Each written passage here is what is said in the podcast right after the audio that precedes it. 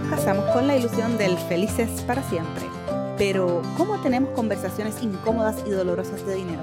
En un mundo donde las finanzas y las relaciones se consideran temas separados. ¿Cómo podemos administrar el dinero en pareja de manera efectiva y alcanzar nuestras metas?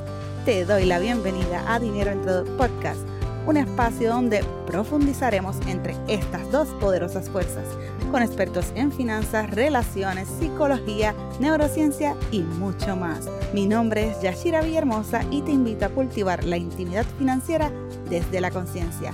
Presiona el botón de follow y prepárate para aprender cómo hablar de dinero con tu pareja. ¿Será que es posible encontrar armonía entre el amor y el dinero? Acompáñanos y descubre cada domingo estrategias, consejos prácticos, historias y reflexiones inspiradoras para que logres una vida amorosa y financiera en plenitud como la que sueñas.